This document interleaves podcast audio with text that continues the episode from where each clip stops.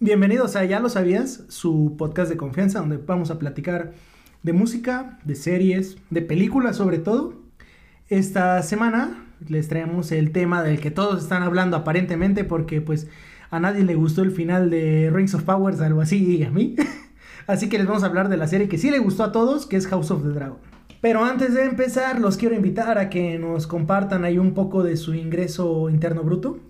de, de, su Producto Interno Bruto. No, los queremos invitar al Patreon. Ahí hay capítulos extras, hay un montón de contenido. O sea, para este punto, con la suscripción más baja, va a haber mucho contenido ahí, capítulos extras, va a haber grabaciones en crudo y uno que otro blooper, ¿no? De episodios. Eh, por ejemplo, ahorita antes de empezar a grabar este episodio hay un blooper muy gracioso que probablemente ya esté al aire si es que se suscriben. Y pues nada, los dejamos con el episodio de esta semana.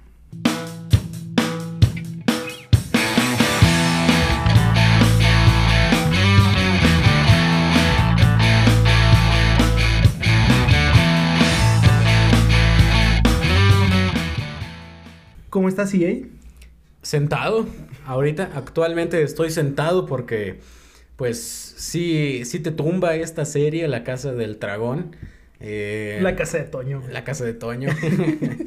muy, muy chida serie, House of the Dragon, el spin-off del cual en un principio mucha gente no tenía confianza, porque después de ver la última temporada de Game of Thrones, eh, esa catastrófica última temporada, que ya viéndola en retrospectiva, pues no está tan mal. No, es que pues no había material en qué basarse, creo yo. Eh, cuando anuncian un, una serie basada en Fire and Blood, hubo mucha gente que dijo, hijo de su, igual y no es buena idea. Es que eh, pasó el fenómeno, quiero compararlo aquí con Tolkien en las películas, ¿por qué? Tenemos que la trilogía del Señor de los Anillos se basan en un libro cada una y vaya libro, o sea que está grandotote. Librote, señor libro. De hecho, las versiones extendidas todavía te quedan a deber muchas cosas. y vaya que duran mucho. Bueno, y luego tenemos el caso del Hobbit, que es un libro chiquito. Y tres películas. Tres peliculotas, le metieron un montón de relleno, personajes extras, hay arcos diversos. Películas que en su momento la gente odió, los fans odiaron, y ahora que salió Rings of Power, ahora todo el mundo ama el Hobbit y odia Rings of Power. ¿Qué es lo que le pasó a Solo, güey? Ajá. Tú, tú hace un ratito decías que a la gente no le gustó el final de Rings of Power. Yo diría que a la gente no le gustó en general los Anillos de Poder. En cambio, eh, House of the Dragon, pues sí, enamoró a fans de antaño, y a, nuevos, nuevos fans. exactamente. Lo más padre de esta serie es que no necesitas haber visto Juego de Tronos. No, no, al contrario te puede animar a ver Juego de Tronos. Sí empieza, o sea, el, el, prólogo de la serie del primer capítulo pues te pone ahí un poco de texto que, que dice que es 170 años 172 años antes de, de Daenerys, Targaryen. Entonces sí, si no has visto Juego de Tronos igual si te quedas como de quién es Daenerys Targaryen, ¿no? Sí, sí, o sea, es como que para poner en contexto a los old, pero tengo entendido que pues ni siquiera el libro empieza como empieza la serie porque se tragaron todo el reinado de Aegon, el, no, de este... Mm, Jaharis. Jaharis, ajá. Ok. Sí, eh, es una propuesta interesante. Yo en lo personal, y creo que tú tampoco has leído el libro de Fire and Blood. Para, te digo, creo que hasta la fecha nada más he leído la mitad la mitad de la canción de Hielo y Fuego 1. O sea, ajá. Sí. Pero por ahí nuestro querido Luis Fer, que también nos acompañó hace un par de semanas, o bueno, más de un par de semanas, para hablar de Game of Thrones, por ahí nos compartió que Fire and Blood está escrito más como con sucesos históricos, ¿no? Sí. Más que como una narrativa. Sí, algo así como lo podemos comparar con el Silmarillion, a lo mejor para la gente de Tolkien, de que no es igual la forma de escritura que de los libros. Sí, sí, es, es diferente. Y bueno, pues sí, igual y era un, un, poco de por qué la gente no, no se animaba a ver una serie basada en Fire and Blood. Pero, oh sorpresa, llegaron estos eh, nuevos showrunners, creo que sí los cambian, no son los mismos. No, los showrunners no son los mismos, nada más los que sí conservaron fue este... Ay, no sé cómo se Los nombres no me lo sé, la neta. Pero sí, o sea, los conservan creo que como productores ejecutivos. Ajá. Pero ya no son los showrunners de la serie. Eh, me acuerdo ahorita de Sarah Hess, que es una de las showrunners de esta serie. Porque fue Ay, güey. Hijo de su pinche madre. Ah, ya, perdón. Mm. Oh, un sapito. un zapote. Eh, ahí le hicimos publicidad, quién sabe a qué cosa. Eh, sí, he visto entrevistas que donde sale Sarah Hess a decir que no entiende por qué la gente se enamoró de Damon y todo eso que yo creo que han visto últimamente en sus páginas eh, geeks de confianza. Ya lo sabías, podría ser una de ellas, pero no tenemos gente que trabaja en Facebook ni en Twitter. Si alguien quiere postularse para dirigir una página, solo mándenos su currículum a ya lo sabías, pero te platico arroba gmail.com. Eh, pero bueno, regresando a la casa del dragón. Yo diría que es una excelentísima serie, me gustó más que Rings of Power. Hay- habrá gente que diga, no hay punto de comparación, te entiendo. Hay gente que sí las compara, te entiendo. Yo me atrevo a decir, me gustó más. A mí en lo personal, yo creo que sí, como, como todo me, me gustó más. Pero, no te voy a mentir, me causó más hype, al menos a mí, el esperar ese último episodio de Rings of Power. Pues sí, ¿no? Pues, ajá, bueno, te digo, en- es opinión personal. Eh, yo creo que acá, pues, al saber cómo, al saber para empezar cuál es el ritmo que suelen tomar este tipo de series, vimos Game of Thrones, vimos que la primera temporada, pues, también, en comparación a toda la serie, se va algo despacito. Porque tienes que, que introducir personajes, establecer locaciones, sobre todo esto, ¿no? Que si ya viste Game of Thrones, te vas a ahorrar mucha geografía.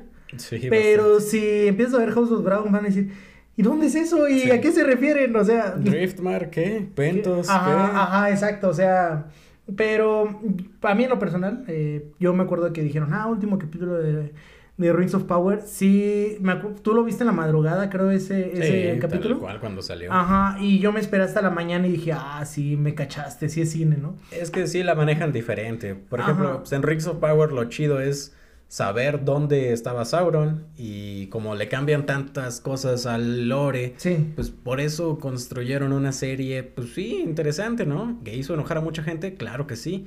Y acá, aunque sí cambian un par de cositas, tengo entendido, nuevamente insisto, no, no he leído Fire and Blood, pero sí, por ahí leí que sí cambiaron unas cositas. Pues aquí lo chido no es saber quién o qué o Ajá, cuándo. exacto. eh, no, no es como que estar esperando una revelación. Más Ajá. bien el ver cómo se desarrolla la historia. Sí, historia que más o menos ya te las hueles desde el principio. Sí, de hecho en Game of Thrones ahí dijeron, por ejemplo, cómo, cómo muere esta Rhaenerys. eh, hablan de la danza de los dragones. Raineria. Raineria, perdón. Sí. Sí, sí. Los nombres es un pedote. sí, es un pedote. Este, ¿cómo se llama? Hablan de lanza de los dragones cuando a este le está la hija de mm, ¿cómo se llama? Mm, Ay, güey, el hermano de del rey del De Robert, el Ajá. Robert Stannis. Stannis Baratheon y es que su hija le estaba enseñando a Ah, leer sí, al, al caballero de la cebolla. ajá, al caballero de la cebolla, al Onion Knight. eh, pues precisamente lo ponen a leer la danza de los dragones. Y ahí te van dando hints de qué es lo que va a pasar. Pero en temporadas que siguen, no hablan tanto del origen de esto. Vemos un poquito de la. de la. ¿Cómo se llama? Profecía de la canción de Hielo y el Fuego. Oh, eso me gustó. Eso, bastante. eso está muy padre porque es la conexión más directa que hay entre las dos series es lo que te va a mantener estar viendo, pues, cómo una serie de eventos desafortunados desarrollan a la historia. Pues sí. Eh, pero pues bueno, para ti, amigo, para ti, amiga, que estés escuchando este episodio y no te hayas decidido todavía por ver House of the Dragon, con tu suscripción de HBO Max, 159 pesos al mes. Ah, no, 149, 10 pesos Ay, más barata que Disney. Eh, no es publicidad, ¿verdad? Pero pues se siente padre dar publicidad de gratis. No. Eh, no. Eh, pues te animamos a que veas House of the Dragon. El plot es aparentemente muy simple. Se basa en la sucesión real.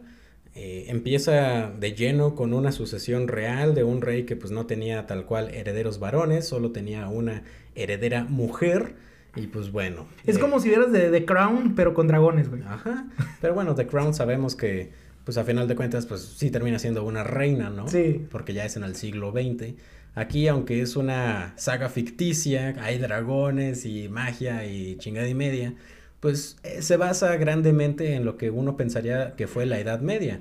Una mujer en ese entonces no podía ser monarca, no de un país, ya estamos hablando de un continente. Sí, de hecho, yo creo que en su momento no tuvo tanto impacto el ver a, esta Daenerys eh, en su carácter de reina, de, pero ver cómo llegamos al punto en el que podamos concebir esa realidad que es esta serie es lo interesante, porque allá aparentemente en Game of Thrones ya tienen algo normalizado que una mujer puede estar al frente de una casa, de un reino, o sea... Y si no, pues la aceptaban porque pues era la única Targaryen viva, guiño guiño. Entonces, pues sí, no, yo creo que más que nada por eso la aceptaban. Pero acá en House of the Dragon era como de, pues hay un montón de Targaryen o no. Eh, pero la que aparentemente es la sucesora directa, pues era una mujer. Eh, se abre ahí como un juicio para ver quién podría ser rey.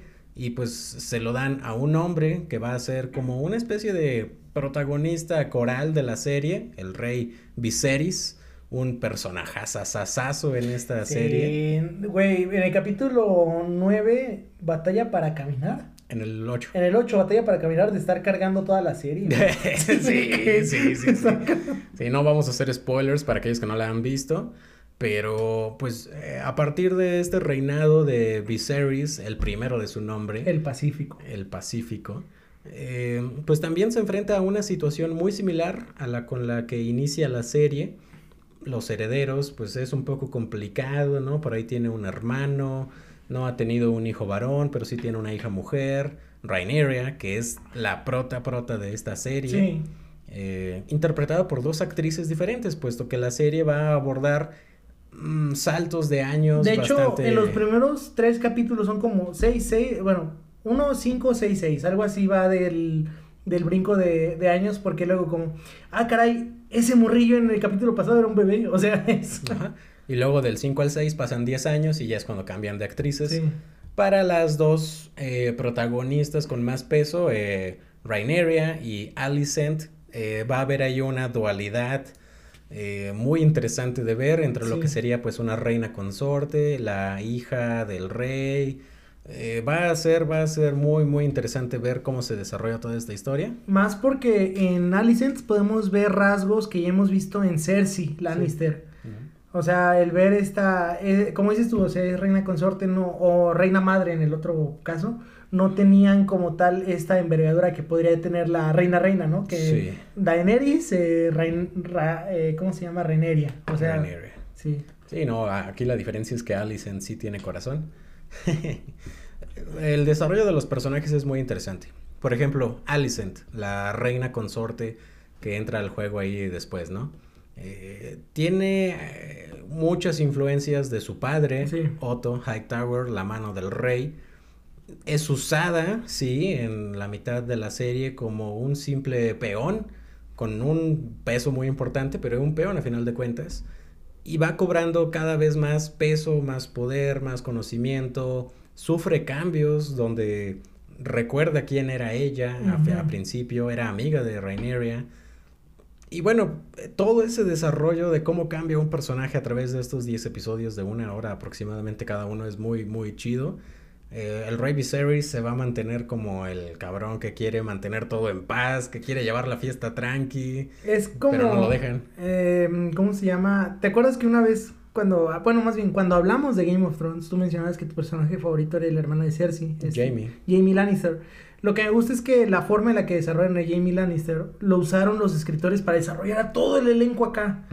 O sea, es como, ya en vez de darle todo el peso a un solo personaje que sea el que se enfrenta a sus demonios y esto, ¿por qué no se lo damos a todos a ver qué pasa? Pues sí, a, todos, a todos como tal. Eh, la misma Raineria Targaryen va a tener su propio arco eh, de evolución, de, ser... Sí, de redención, porque en unas partes sí nos vas a quedar como, ay, güey, pero luego vas a decir... De ser, pues, joven, de ser imprudente y aventada, a ser madura, sabia, con el peso que merece porque pues ella es la legítima heredera de Westeros. Pero pues ahí hay una serie de eventos desafortunados precisamente que van a alterar el orden normal de las cosas. Eh, muy influenciada por toda una gama de personajes. Está su tío Damon, interpretado por el ahora exitosísimo Matt Smith. Todo mundo ama a Matt Smith a partir de... ¿Cuál era esa película? Morbius. Morbius, sí. No, es que Matt Smith eh, para los OG, pues fue uno de los mejores Doctor Who. Luego tuvo un papel nada memorable en Star Wars, en el episodio 9. Ah, sí. Sí, güey, es el que llega a sustituir a Hawks. Ah, neta. Ah, sí. No, no me acuerdo. Así de fantasmagórico fue su papel, que no me acuerdo. ¿eh? No, bueno, más bien, perdón, no es el, no, más bien, Matt Smith, sí, per- lo confundí el de Hawks. Matt Smith llega, pero es uno de los caballeros de Ren, el como el que lidera la, esta pequeña rebelión que nunca le dieron desarrollo en las pelis. Ah, Pero ok. Matt Smith sale. en-. Ajá, por eso te digo nada memorable. Luego lo vimos en Morbius, ahí bailando. lo vimos A en- partir de ahí. Stonks. Sí, güey, es que quieras que no, decir, existe una película con Jared Leto. Ah. La gente no se va a fijar que es Jared Leto Joker, se va a fijar en que es Wrecking for a Dream, Dallas Buyers Club, vocalista de, ¿cómo se llama? 30 Seconds to Mars. O sea, es como, verga, este güey anda pesado en actuación. Pero bueno, no ha tenido papeles muy mo- memorables o queridos en los últimos años. Hasta que llegó Morbius. Hasta que llegó Morbius, it's Morbin time. y llega, llega como que a hacer una redención en su carrera. Pero lo bonito aquí del personaje de Matt Smith es que, pues, tú dijiste, o sea, cómo la gente ahorita puede estar amándolo. Es- Sí. Aman a Matt Smith. Sí, no, y está, es, yo sí lo comparo, aquí sí me atrevo a compararlo, con el tipo de, romantiz- de romantización dan a Jeffrey Dahmer, güey. Uy, sí. Porque desde el principio vemos que Daemon Targaryen es un hijo de la chingada. O sea, el güey comete un genocidio a diestra y siniestra con gente que no la debía. Bueno, eran criminales unos, pero había otros que no la debían y la temían. Y comete un así, un asesinato, lo destierran, luego se hacen amigos él y su hermano. Lo que te esperarías de un capitán de policía y sobre todo en la Edad Media, ¿no? Sí, y luego vemos que, uff, mágicamente lo cambió el amor a este Daemon Targaryen. Un amor incestuoso que se justifica en esto, en, bueno, en el tiempo es de la que serie. El cambio es desde su primera esposa, la Velaryon. Bueno, sí, Lena Velaryon. Vemos ahí que pues tiene a sus dos hijas chinitas y ya, Ya. desde ahí eh, pues em- empieza como que este arco de redención del personaje, pero en el último capítulo me gusta una escena en la que prueba la lealtad de sus caballeros, que es el Daemon Targaryen del primer episodio, como les dice, de que si me juran lealtad y es en serio, estamos chidos. De hecho, hay muchos callbacks en los últimos episodios con los primeros Ajá. episodios. Demasiadas referencias. Es como... Diría George Lucas Rima. Eh, rima, sí, sí, sí. Eh, pero sí, el personaje de Daemon Targaryen es uno de los más interesantes de la serie. No porque sea bueno, aparentemente puede hacer cosas buenas, como apoyar a su hermano, el rey Viserys, en sus momentos más eh, vulnerables. eh, dar esa especie de consejo guía a su sobrina que se va a convertir después en su esposa. Eso no es un spoiler, solo es como para animarlos a ver, ¿no? Eh, todo el todo el escándalo que en Game of Thrones provocaba el incesto entre Cersei y Jaime, aquí se lo pasan por los, ustedes saben. Oye, Cersei, Jamie, Daenerys y Jon. ah, sí. Sí, y le podríamos seguir. Sí, bueno, Daenerys y Jon también tienen la misma relación que Sí. Daemon y eh, Rhaenyra. Ajá, son Eh, tía y sobrino. ajá. Entonces, eh, sí hay muchos personajes interesantes de ver. Ya les describimos a Viserys, a Daemon, a Rhaenyra, a Alicent. Y luego están todos los herederos. De un lado Uf, un tenemos montón. a los hijos de Alicent y de Viserys, que pues podrían también estar en la misma calidad de Rhaenyra para reclamar el trono, que son Aemon y este... Primero Aegon. Aegon, Aegon II. Aegon II, el primero de los hijos de, de Viserys y Alicent. Luego está Aemond, eh, uno que van a ver ahí sin un ojo. Ya, ya Eh, después. Helena, que es un personaje interesante porque ella Es como que la primer loquita de los Targaryen. Sí, no, y es que lo padre es que ella vaticina cosas, porque dice, hay una bestia debajo de la mesa y ¡pum! sale el dragón en ese episodio, es como... Sí, sí. Pero sí está loquita. Sí, y pues es esposa de este, eh, ¿cómo se llama? Aegon, precisamente. ¿Ah, sí? Creo que está casada con Aegon, Ah, no sé, la verdad, ¿eh? pero bueno, ahorita, eh, Ahorita las checamos. investigaciones lo, lo checamos. Bueno, tenemos por ese lado ellos tres, y del otro lado, que son los hijos de Raineria, que serán los nietos de Viserys, tenemos a Luceris, a Jaehaerys, a Joffrey, Joffrey. que son pues ahí ah, está medio dudosa aparentemente la relación que tienen con la sangre Velaryon, pero se apellidan Velaryon y luego está Viserys y Aegon, o sea, ya hay otro Aegon y hay otro Viserys ahí en- del lado de Reneria. Lo interesante es que esta temporada se enfocaron mucho en nada más en, De- en Aegon, eh, segundo, en Aemond, en Lucerys, en Jaehaerys y un poquitito en Joffrey, un poquito. Un poquito, muy, muy, Ajá. muy poquito. Pero en estos cuatro es como que la rivalidad, eh, los tíos y los sobrinos. Ajá. Porque pues ambos están en la misma calidad para reclamar el trono de cada lado. Y pues aquí es lo que va a dar inicio. Nada más creo que las palabras del libro es como...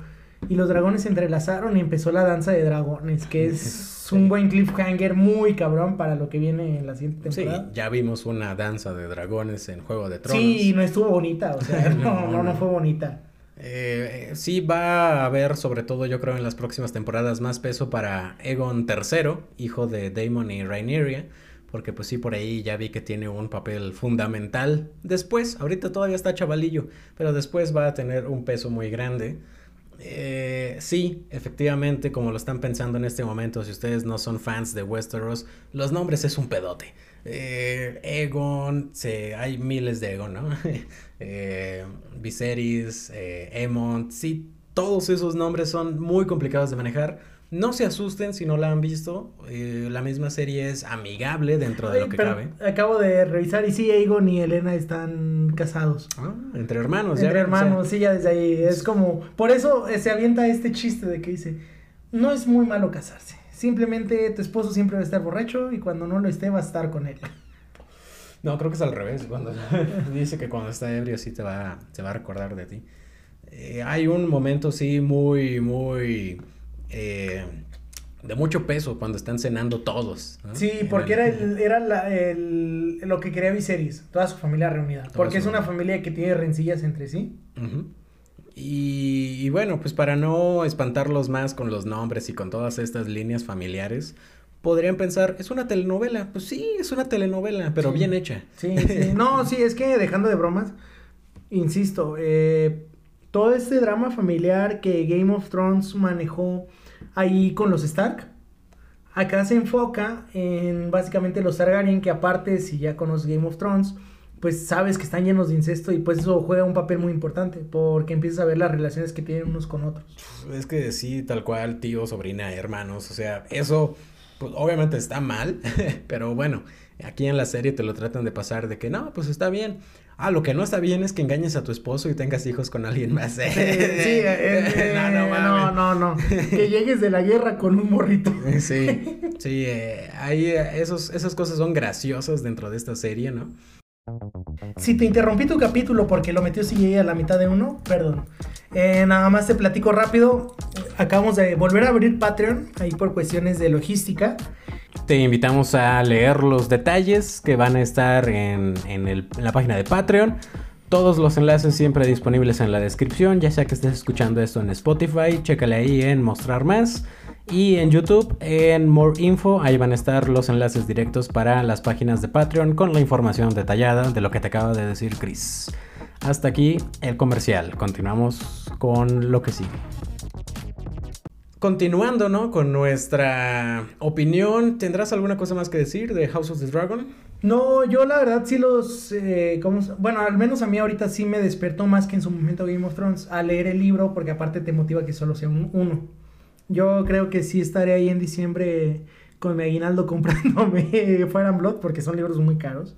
Fire and Blood solo es uno, ¿no? Sí, sí, pero el, toda la, todo lo de la biblioteca de George R. R. Martin, Bueno, sí tiene muchas cosas. ajá, no bajan de 600 baros, güey. Ah, no, en, Sí. las, en las ediciones caras, güey, porque hay ediciones baratas como de 300 pesos. Y pues ya, pues yo creo que a mí, al menos a mí sí me despertó el, ese interés. Y pues yo, yo creo que es un buen, eh, como que es un buen indicio de una serie o de una película que te quieras adentrar en lo que está basado. Eh, la última, Basado. Que, que se va a escuchar muy tonto a lo mejor, o, o no, depende de quién, quién lo escuche. ¿Sabes qué otra historia me, me agarró así para leer los libros? ¿Cuál? Harry Potter Ah, y Di- Divergente, güey, que fue lo chistoso. ¿Qué? ¿Qué es eso? es una saga de adolescente que murió feamente. Sí. Pero, pero te digo, eh, me levantaron este interés porque, bueno, eh, pues para este punto de Rings of Power, pues ya leí el Silmarillion, güey. O sea, ya como que... Sí, eh, hay mucho material que leer. Eso está chido que si te interesa, pues leas. Sí, te da como que esta ventana porque tenemos en cuenta que esta serie va a regresar hasta 2024. Ojito, Hay es mucho tiempo. finales de 2022. Creo que es similar Ah, como cuando, ¿te acuerdas cuando Mandalorian terminó? Que dijeron la próxima temporada va a ser en 2022. No manches, pero luego el siguiente año salió The Book of Buffett. Ajá. Y luego ya es como, bueno, o sea, amortigua un poquito porque Mandalorian robó eh, Farol en dos episodios. En tres. Tres episodios, ajá, sí es cierto, el último también. Sí. Y pues yo estoy esperando que HBO se ponga las pilas porque anunciaron también un spin-off de Jon Snow. Y pues va a ser interesante ver a la par, porque yo creo que esta serie va para largo. No sé, showrunners, cómo lo quieran manejar. Pero yo creo que mínimo cinco, tem- cinco temporadas para toda la serie podrían exprimirle. Sí, otras cuatro más. Ajá, otras cuatro más. Y pues a la par de esto, imagínate, estaría interesante que un año tengamos esto. mm, eh, House of Dragon y luego un spin-off. Y pues si a Jones de un solo quieren dar uno, qué chido. Luego enfocarse en otro personaje. Quién sabe, o sea. Pues sí, eh, lo chido de aquí es que tenemos demasiado material, demasiados proyectos por haber. eh, ojalá los realicen bien, eh, que no sean como la última temporada de Game of Thrones.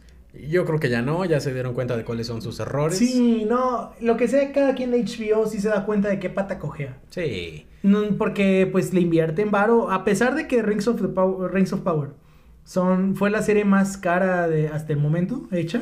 Fue la serie más odiada, yo creo. Sí, y pero más que nada por los fans, güey.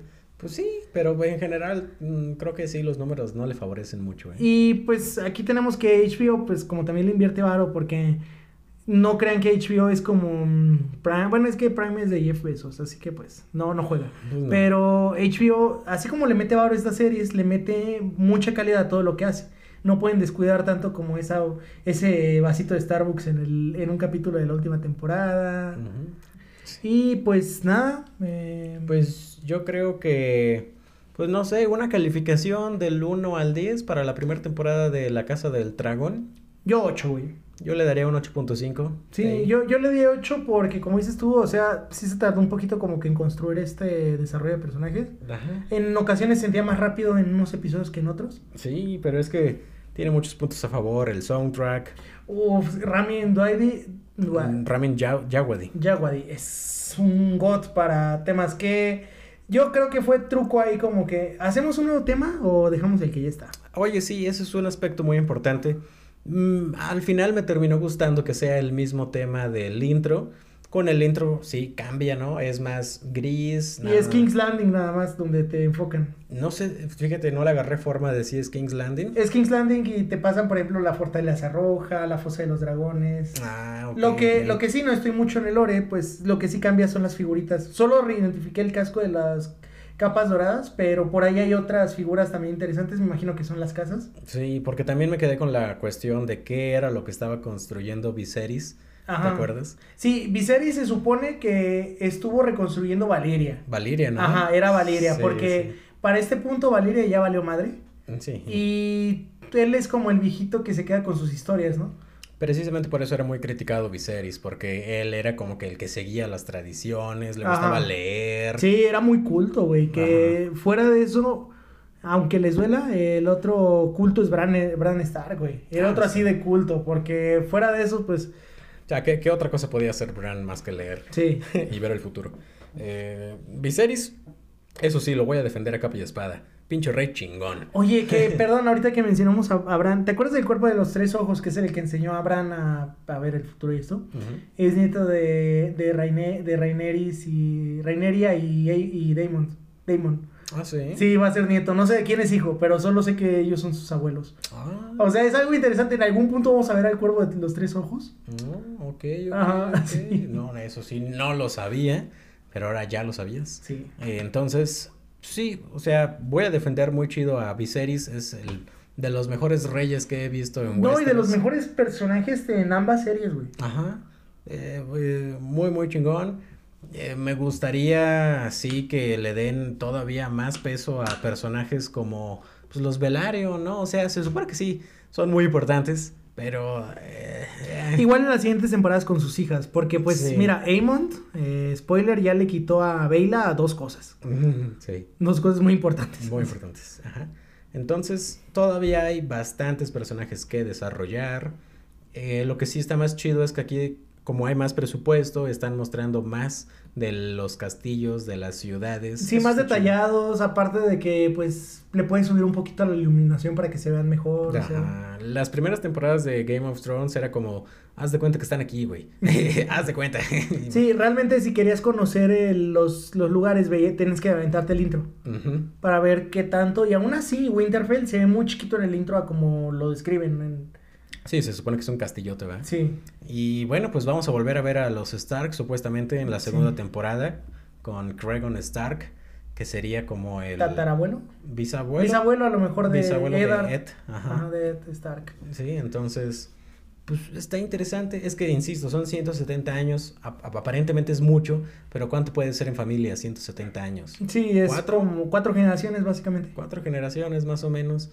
Entonces, eh, sí hay muchos callbacks, hay muchos easter eggs. Mencionan a los Baratheon, mencionan a los Stark, a los Lannister, juegan un papel importante Sí. ya. Eh, también por ahí se ven las banderas desde el primer episodio de los Bolton. Ajá, sí, del pinches bo- sí, de esos traidores. Y, y pues sí, está chido. Si le pones atención y ya viste Game of Thrones, eh, te va a gustar bastante. Y si con esta te llama la atención ver Game of Thrones, qué bueno, o sea. Sí, sí, te advertimos. ¿Es una telenovela? Sí, pero muy bien hecha. Excelentísimamente bien hecha. Pues yo creo que con esto damos por concluido eh, la opinión de la primera temporada de La Casa del Dragón. Eh, los dragones están muy chidos, eso sí. ¿Y algo más que agregar? Mm, nada, no, nada. Yo creo que véanla y pues, ¿dónde nos vemos la siguiente semana? En Ya lo sabías.